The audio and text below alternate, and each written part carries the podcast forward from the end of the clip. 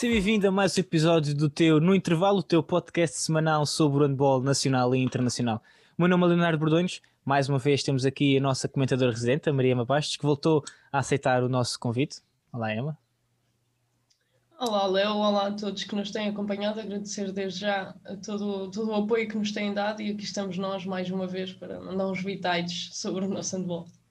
Exatamente. Este que vai ser aqui um episódio cheio de informação. Vamos falar de muitas coisas. Vamos falar de Taça de Portugal, campeonato, convocatória de seleção. Portanto, tens que ficar atento e nós vamos tentar que isto aqui tenha alguma emoção, tenha alguma algum ritmo que é para também não adormeceres enquanto estiveres a ouvir. Quer dizer, se nos quiseres ouvir enquanto, antes de ir dormir, também é sempre uma forma, eu sempre ouvi dizer que se ouvirmos música quando estamos a dormir, muitas vezes acabamos a decorar a letra. Por acaso estou a falar a sério. Não estou, eu já não ouvi também, dizer. mas nunca experimentei. Eu experimentei umas quantas vezes, mas depois de manhã acordava e não, não sentia muito, mas talvez, não sei. Se alguém que estiver aqui a ver ou ouvir já tiver tentado e tiver funcionando, então mais uma razão tem para entrar em contato connosco, seja nas nossas redes sociais, seja mandarem-nos uma mensagem mesmo no site da 7 metros, em www.7metros.com.pt. Também tem lá um sítiozinho para nos dar feedback se quiserem deixar lá uma mensagem ou uma crítica construtiva ou mesmo negativa. Nós também estamos aqui exatamente para isso. Mas pronto, já colocamos aqui a conversa em dia. Vamos então começar a falar daquilo que as pessoas vieram ver, vieram ouvir que é o nosso handball. E vamos começar pela Taça de Portugal. Já temos o nosso quarto semifinalista da Taça de Portugal, o Benfica, que venceu o Sporting da Horta por 33-19. Emma, temos então Águas Santas, Sporting, Porto e Benfica. Um, não, dirias que é a Final Four que, se tivéssemos que prever a entrada da época, seria esta a Final Four que nós provavelmente iríamos apostar? É, isso é difícil de saber, porque sabemos que a Taça de Portugal passa por algumas fases a eliminar e sabendo que, que, se estas equipas se cruzassem não poderiam lá estar. Mas é curioso que são os quatro primeiros classificados do campeonato que vão, que vão disputar a Final Four. Na teoria serão as equipas mais fortes do campeonato. Talvez no início da época, e sim, se calhar faz mais sentido a tua questão. Se calhar não apostaríamos no Águas Santas, não sei, se calhar ficaríamos divididos entre um Águas Santas, um Belenenses, um Madeira Sado curioso que foi o, Águas Santas que eliminou o, o Belenenses por um golo e foi aquele golo no último segundo que, que foi bastante emotivo no pavilhão de Águas Santas. Acho que é uma Final Four que, que vai ser interessante, vai ter nível com certeza. Serão jogos uh, bonitos de se ver e será, poderá, qualquer uma das equipas, na minha opinião, poderá vencer, porque são dois jogos e, e irão dar tudo para poder levantar o troféu. Passamos então agora para o nosso campeonato placar handball 1 EMA. Começamos com o encontro entre o Vitória e o Sporting da Horta. O Vitória que venceu por 32-30, portanto aqui mais um triunfo importante para a equipa de Setúbal. Sim, mais três pontos bastante importantes para, para o Vitória e mais uma derrota para o Horta, que continua ali numa posição um, não completamente desconfortável, mas obviamente que a equipa dos Açores quererá subir mais na tabela classificativa para garantir a manutenção antes de, de chegar ao final do, do, campeonato, para não andar até ao fim a tremer, mas foi um bom triunfo para a equipa do Setúbal e, e soma assim mais uma vitória importante. Quem somou também mais uma vitória foi o Benfica, que foi ao Funchal, venceu o Madeira Sado por 27-32 e o Ismael, que bateu o ABC por 24-23. É aqui mais uma vitória Importante para este Ismael de Ricardo Moreira que continua a dar bons inícios e mais uma derrota para o ABC. Se a semana passada falámos no ABC que estava a passar possivelmente o pior período da época, acho que neste momento, com mais esta derrota, podemos dizer com quase toda a certeza que é verdadeiramente o pior período da época. Sim, acho que não há grande dúvida quanto ao mau momento do, do ABC. Esta, esta, esta segunda metade, talvez, do, do campeonato não está a correr de feição à equipa de Braga e o treinador Jorge Rico tem tido muitas dificuldades e esta derrota frente ao Ismael na Maia acabou por ser mais uma uh, um resultado menos positivo da equipa de Braga que nós sabemos que, que tem que por norma tem objetivos mais altos que este ano não está a conseguir cumprir e por outro lado temos um Ismael que começou mal a época e depois da entrada de Ricardo Moreira começou, começou -se endireitar, digamos assim, e a conseguir mostrar bons resultados, a conquistar vitórias importantes, e esta foi mais uma. Sim, exato. Foi como já dissemos, o ABC que atravessa um processo de, de, reconstrução, digamos assim, a todos os níveis, não só em termos desportivos, mas também em termos financeiros. Nós todos sabemos as dificuldades que o clube passou e, portanto, agora também aqui a ter um momento menos positivo da época, depois de uma entrada muito forte que tiveram. Quem uh, também venceu, Ema, e também devido a uma entrada muito forte, foi o Avanca, que bateu o Gaia por 30-19. Ema, tu tiveste a oportunidade de estar lá presente no pavilhão, um, 11 golos de diferença. Achas que espelha claramente, estes 11 golos espelham claramente a diferença que houve na, entre as duas equipas? Não te vou dizer na globalidade entre as duas equipas, mas neste jogo em específico. Sim, claramente que, que, neste jogo em específico o Avanca foi muito superior à equipa de Gaia e o professor Carlos Rezende não ia dizer confessou, mas acabou por confessar isso e dar o mérito e até hoje foi curioso. Hoje, segunda-feira, o professor Carlos Rezende tem uma história no Instagram um, a dizer que temos de reconhecer quando os adversários são melhores e a dar os parabéns ao, ao Ricardo Costa pela vitória que conseguiu em Avanca. E acho que é uma atitude de louvar e que demonstra um, o desportivismo que, que existe entre dois grandes treinadores, curiosamente Ricardo Costa é ex-treinador do Futebol Clube de Gaia e Carlos Reisende que é o atual treinador do Gaia. Mas focando então naquilo que foi o jogo, vimos um início muito apático da parte do Gaia, eu pessoalmente reparei muito na, na atitude de Bernardo Pegas, que, que, falhou um remate e depois fez uma falta atacante e começou logo, lá está, são miúdos jovens, e ele começou logo a ferver, digamos assim, e acho que, que isso foi o que acabou por matar a equipa do Gaia, que, que, tem muitos jovens e o jogo não começou a correr bem. A equipa do Gaia esteve 12 minutos sem conseguir fazer qualquer gol na primeira parte e, e o Avanca claramente com uma defesa extremamente forte, com o 6 que, que nos habituou e nos desabituou de vez em quando, que eles às vezes uh, apresentam uma defesa mais aberta, mas com um bloco defensivo central muito forte a anular todos os remates da primeira linha do Gaia e o Gaia teve muita dificuldade, não conseguia jogar com, com o seu pivô, tinha pouca relação com as pontas, o Avanca defendeu extremamente bem e depois com alguns contra-ataques conseguiu dilatar no resultado e, e, claramente foi, foi muito superior porque conseguiu sem dúvida anular o ataque do Gaia quando uma equipa consegue anular uh, o ofensivo da outra, o jogo fica só num sentido e foi isso que aconteceu. O Gaia passou os tais 12 minutos que eu falei na primeira parte sem conseguir marcar. Na segunda parte teve dois períodos uh, de 8 e 9 minutos também sem conseguir marcar, em que sofreu parciais enormes e claramente que esta diferença acabou por espelhar o que aconteceu no pavilhão, mas acho que não espelha de todo a diferença que existe entre os plantéis Acho que realmente a equipa de, de Avanca tem, tem muita qualidade, muito talento, também muito jovens, um, um bocadinho mais de experiência talvez do que esta equipa do Gaia. E o Gaia também tem muito talento, embora ainda mais jovens e menos experientes que, que esta equipa do Avanca. E como o jogo não lhes começou a correr bem, acho que foi isso que ditou esta diferença, mas acho que, que a equipa do Gaia não está estes golos todos abaixo da equipa do Avanca no fundo foi aquilo que nós também temos vindo a falar ao longo da temporada. A qualidade está lá na equipa do Gaia, faz, é, é falta um bocadinho mais dessa experiência, experiência que a equipa consegue ter em certos jogos, em jogos em que entram bem, neste caso foi como tu disseste, a equipa acaba por não ter o melhor início e depois fica muito difícil conseguir recuperar. Quem também continua de vento em popa, Emma, é o Povo, que neste caso bateu o Boa Vista por 37-26. O Águas Santas, que conseguiu agora uma vitória um bocadinho mais folgada depois daqueles uh, resultados uh, mais até ao fim, até ao limite, muitas vitórias conseguidas ali nos últimos minutos. O Águas Santas que veio a Lisboa e bateu o Boa Hora por 19-26. E depois temos Emma, eh, um Porto que consegue mais uma vitória folgada uh, frente ao Belenenses, receber o Belenenses no Dragão Arena por 42-27. Tivemos um momento muito bonito antes do início da partida, quando o Belenenses fez uma homenagem a Alfredo Quintana. Um, e, e, aqui um jogo, mais uma demonstração de força por parte, por parte do Porto, que é mais um resultado folgado e, e, e vai de encontro àquilo que nós estamos vindo a dizer. É um Porto que não são só as vitórias que consegue, é a forma como acaba por vencer os jogos. Sim, é um Porto que consegue jogar sempre a 200% e, e lá está, a jogar o primeiro classificado contra o quinto classificado, consegue vencer por 42-27, que é uma diferença enorme. E, e talvez há dois, três anos atrás, se disséssemos que isto ia acontecer, com, com esta regularidade não acreditaríamos, mas temos de reconhecer que realmente a equipa do Futebol Clube do Porto está, está num nível acima e agora sem a Champions, talvez este resultado e este, este jogo do Porto venha demonstrar que, que os Dragões ultrapassaram uh, essa eliminatória.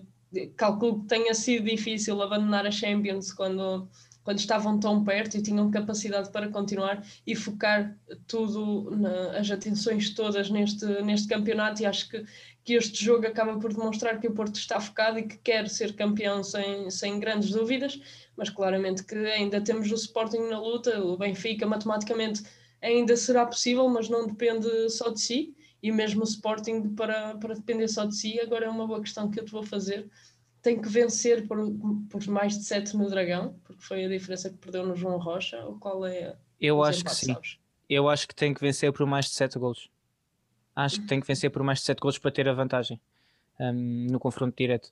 Mas olhando então para, para esse Sporting, e tal como tu disseste, um Sporting que, tal como frisámos, o Porto continua em primeiro lugar, um Sporting que vem imediatamente atrás, não pode uh, abrandar o passe e vemos um Sporting que também mostrou sua força, venceu o São Joanense por 23-31, Emma, tu também tiveste a oportunidade de estar presente no jogo, uh, aqui 8 golos de diferença, um jogo fora, já vimos a São Joanense em casa também a dar algumas dificuldades a várias equipas, aqui mais uma demonstração de força por parte do Sporting a conseguir vencer de forma clara a equipa de São João da Madeira? Mais ou menos claro, eu se calhar diria que essas oito bolas de diferença não, não espelham de todo a dificuldade que o Sporting teve para, para conseguir controlar o jogo. A São Joanense entrou muito bem, com o Sporting entrou por cima, mas a São Joanense sempre, sempre sem desistir e conseguiu levar o jogo empatado a partir do 5-5 até ao 7-7 e ao 7-7 o Rui Silva colocou um time-out porque o Sporting não estava a conseguir anular o ataque da São Joanense, principalmente o Lourenço Santos, que nos primeiros sete golos, cinco eram dele. Um, e então por isso o técnico leonino pediu o seu time-out, mas o time-out uh, surtiu efeito do lado contrário e a São Joanense entrou com um parcial 3-0, ficando a ganhar por 13-10 e o Sporting depois conseguiu uh, fazer com que o ataque da São Joanense cometesse alguns erros e conquistou bolas para contra-ataque e, e por isso saiu para o intervalo depois a vencer por uma bola, salvo erro. E depois na segunda parte, mais uma vez, a São Joanense a entrar bem, conseguir hum, levar uma diferença de dois, três golos sempre a lutar atrás do resultado, mas depois com, com a entrada de, de Skok, principalmente, conseguiu defender algumas bolas que Manuel Gaspar infelizmente não estava a conseguir não, e, e ajudou a equipa do Sporting a conquistar algumas bolas, permitiram golos mais fáceis e, e por isso dilatar o resultado para as tais oito bolas, mas acho que há que dar mérito para uma equipa que está neste momento a lutar pela manutenção, receber o segundo classificado e, e lutar para vencer. Eu sinceramente não tinha notado isso quando a equipa da São Joanense recebeu o Porto, acho que foi um jogo totalmente diferente mas notou-se muito que neste jogo a São Joanense estava com vontade de surpreender, não conseguiu, mas acho que conseguiu demonstrar aquilo que é capaz, apesar de não ter Miguel Cortinhas nem Bruno Saurin, tinha baixas importantes no plantel, mas conseguiu fazer uma boa exibição contra o segundo classificado. Portanto, aqui oito golos que acabam por não espelhar, uh, diria, o nível do jogo, a intensidade que o jogo teve. Sim, acabam por espelhar. A vitória foi justa para o Sporting, não é isso que eu estou a dizer. Eu acho que o Sporting passou dificuldades para conseguir uh, chegar, chegar a uma vantagem pontos. confortável. Exatamente.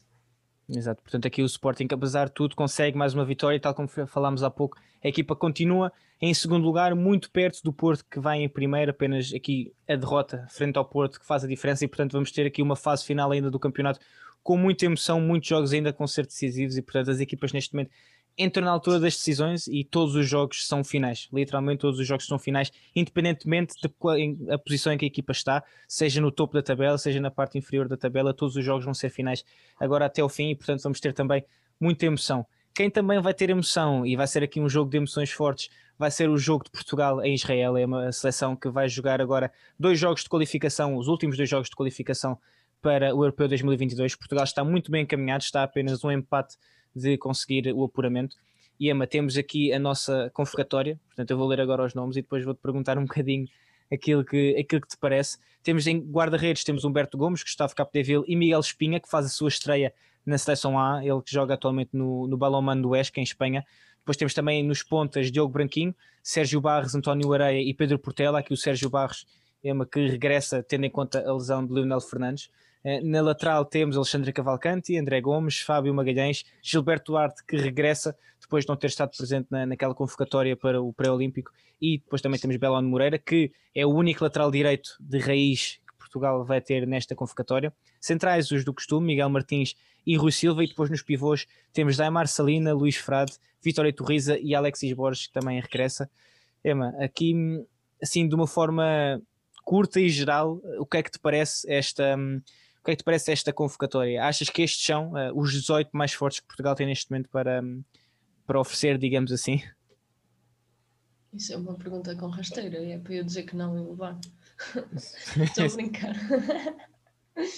Não, acho que, que é um, um, grupo, um grupo interessante que temos a entrada de Miguel Espinha, por acaso uh, acho que já estava, já estava à espera que isto, que isto pudesse acontecer, porque o Miguel tem estado muito bem em Espanha, tem tido vários destaques por parte da, da Liga Azabal um, nos tops da, da jornada e, e, nos melhores sets. Tem, tem feito boas exibições e por isso talvez a merecer um lugar e nesta fase que que Portugal já está com, com um pé na qualificação, acho que o professor Paulo Pereira também faz bem em trazer alguns jogadores para, para ganharem minutos, para trabalharem com o grupo, porque nunca se sabe o dia da manhã e acho que, que é importante, se temos aquele lote de 35 pré-convocados, porque não mexer um bocadinho as peças de vez em quando para o, grupo num todo estar cada vez mais forte, acho que isso, que isso é importante.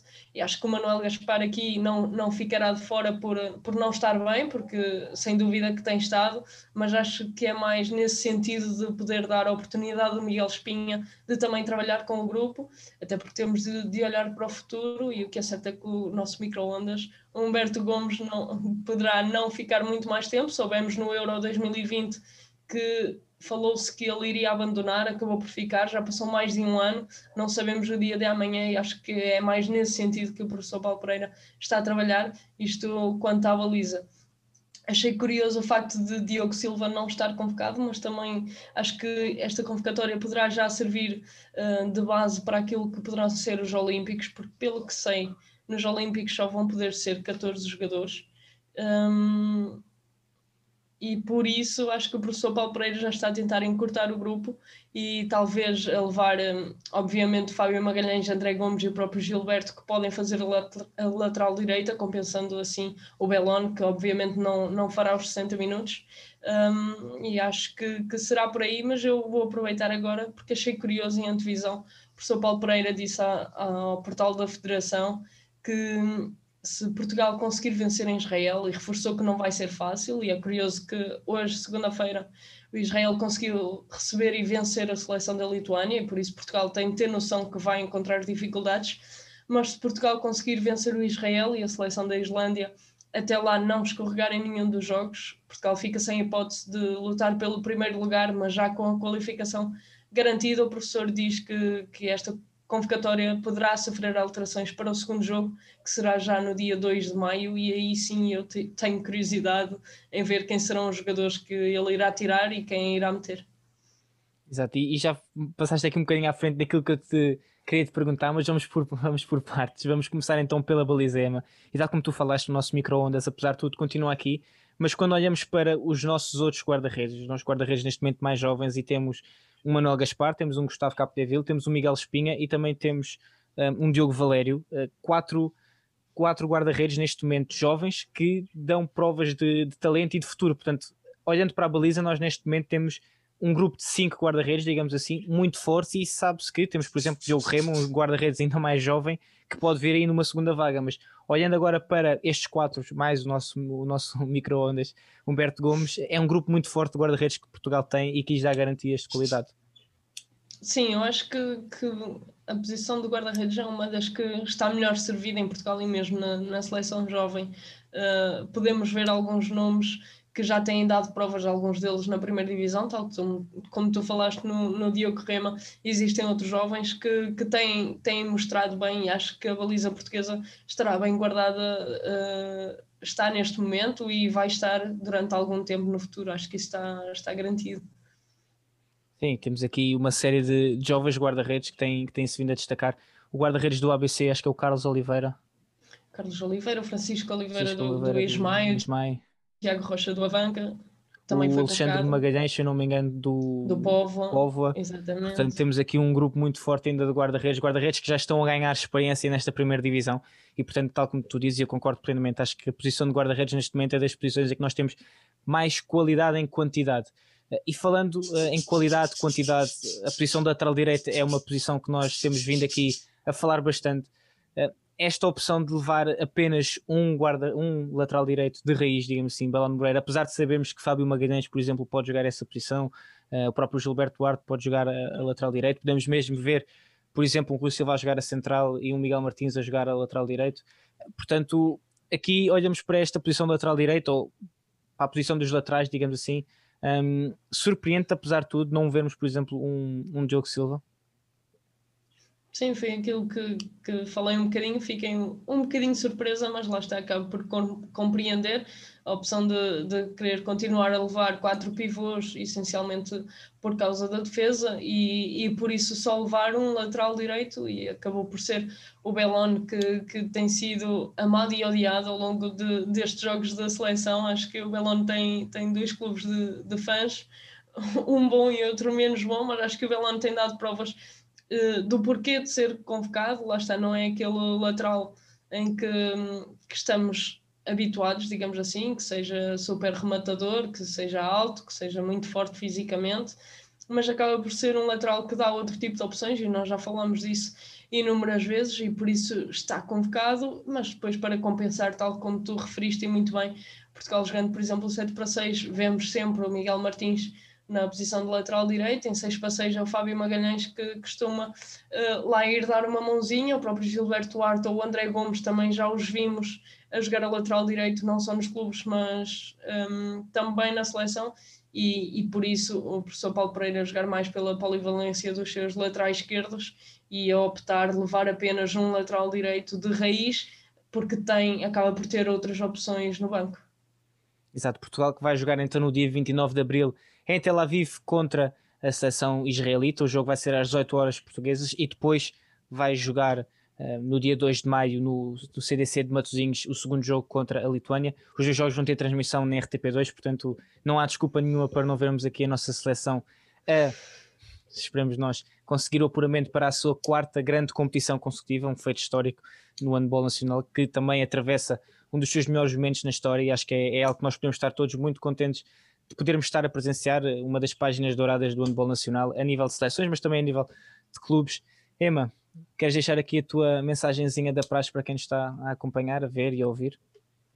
Sim, quero. Quero agradecer desde já ao Carlos Carneiro que nos, nos deixou um comentário com, com uma sugestão para comentarmos aqui e fazermos um episódio especial dedicado às transferências que, que já aconteceram e as que irão acontecer e ficou prometido que hum, um dia vamos, vamos nos dedicar a isto, não nesta fase que temos seleção, campeonato de taça de Portugal, tudo aconteceu ao mesmo tempo, mas não está esquecido e tal como ao Carlos, tu que nos estás a ouvir ou a ver, podes nos enviar mensagem se tiveres sugestões e dizer se gostas que nós façamos algum tipo de conteúdo diferente um, para nós podermos fazê-lo para, para vocês. Sim, exato. Nós vamos ter aqui, ou tentar ter aqui algumas surpresas para ti, seja não só aqui no nosso no intervalo, mas também no site, nas redes sociais. Portanto, fica atento que ainda temos aí muitas coisas para te mostrar. Se quiseres continuar a apoiar-nos, podes sempre ir ao nosso site em www.7metros.com.pt vais lá assim no cantinho superior direito, tens lá uma coisinha que diz loja. Agora, um momento está chuva, no momento a seguir está calor, portanto, compras uma suéte ou uma t-shirt ou as duas ao mesmo tempo. Então, continuas a apoiar-nos desta, desta maneira, comprar o nosso merchandise. Se não puderes ou não quiseres, então podes simplesmente seguir-nos nas diferentes redes sociais, no Twitter, no Facebook, no Instagram, no YouTube, no Spotify, no TikTok, no Google Podcasts, no Apple Podcasts. Portanto, o, o que tu mais tens são sítios para nos seguires esqueci-me de alguma coisa, Emma? Acho que não. Eu acho que não. Acho, acho que já estou a ganhar o ritmo, já estou aqui a entrar, depois isto fica mais fácil. Mas pronto, o que tu mais tens são formas de nos apoiar, seja com um simples comentário a dizer se gostas, se não gostas, é sempre aquilo que nós te pedimos para nós próprios podermos melhorar. E tal como a Emma disse, se tiveres alguma ideia de conteúdo que queiras ver aqui, então basta enviar-nos um comentário, a mim, a Emma, ao Mateus, há 7 metros, então nós vamos estar sempre com atenção e depois vamos preparar e dar-te esse conteúdo que tu tanto queres. Foi mais um episódio do No Intervalo com a Maria Emma Bastos, meu nome é Leonardo Bordões, não percas o próximo episódio porque nós também não. Até à próxima.